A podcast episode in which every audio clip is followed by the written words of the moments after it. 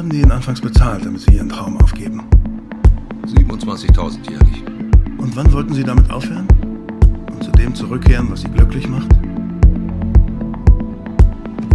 Gute Frage.